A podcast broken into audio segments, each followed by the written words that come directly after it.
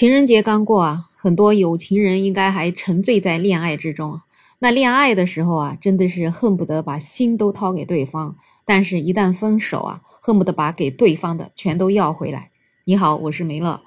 今天我就看到一个新闻，有一个二十五岁的男子，他认识了一个女孩子之后啊，然后一个月之内就坠入了爱河。这个男生啊，也是出手很阔绰。恋爱的两年期间，给他的女朋友一共转账了有五百多笔，加起来一共足足有一百四十多万。后来呢，两个人也不知道什么原因就分手了。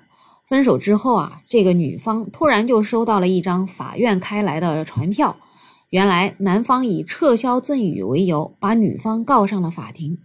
经过法院调查确认呢。这个男方啊，给女友转账了一共五百多笔，一百四十多万。期间，这个女子也是还了十七万多。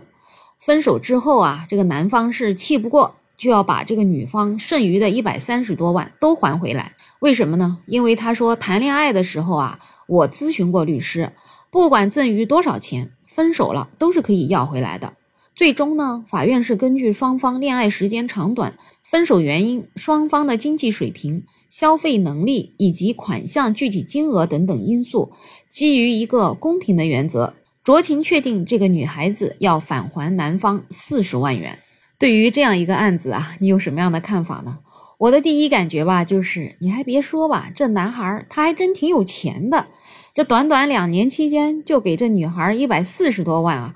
那可能真的还蛮有吸金能力的吧，但是呢，有一些人觉得啊，你这也太没心眼儿了，你不就谈个恋爱吗？你怎么就能给他这么多钱呢？但是吧，我又觉得你要说他没心眼儿，他谈恋爱的时候可还咨询过律师呢。一般人谁谈恋爱会咨询律师？我要给他钱，分手了还能要回来不？要真正没心眼儿啊，那钱可就随便给了，不是吗？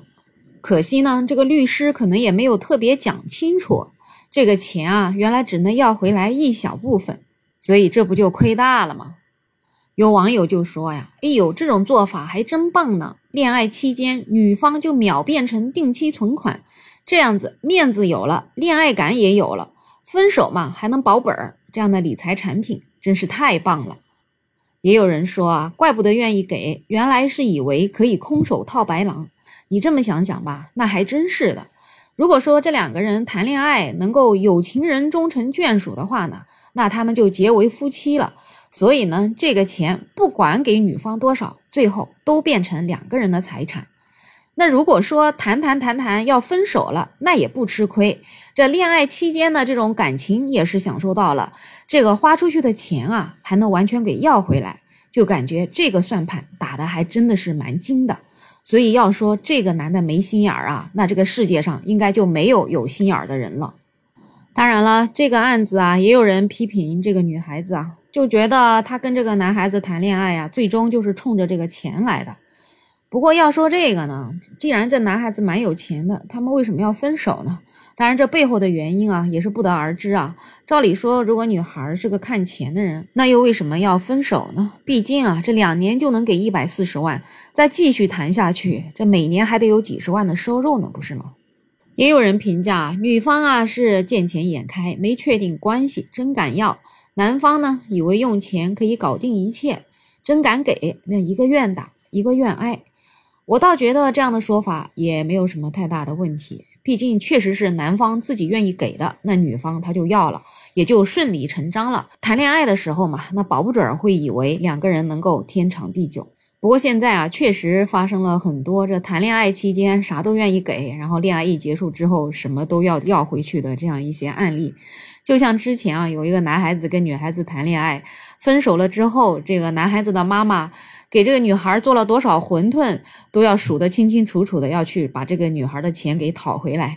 反正这样奇葩的事情也是蛮奇怪的，所以有一些人就讲啊，越是这样子，那女孩真的是连恋爱也不敢谈了。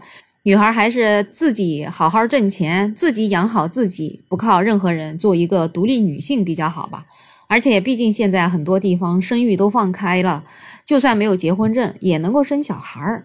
说不定女孩子就能够独立完成养小孩的任务了。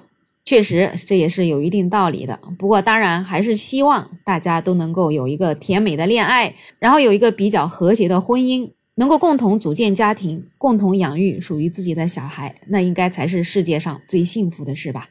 好了，不知道对于这个话题你有什么样的看法呢？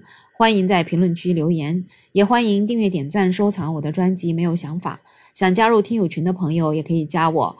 没有想法的拼音再加上二零二零。我是梅乐，我们下期再见。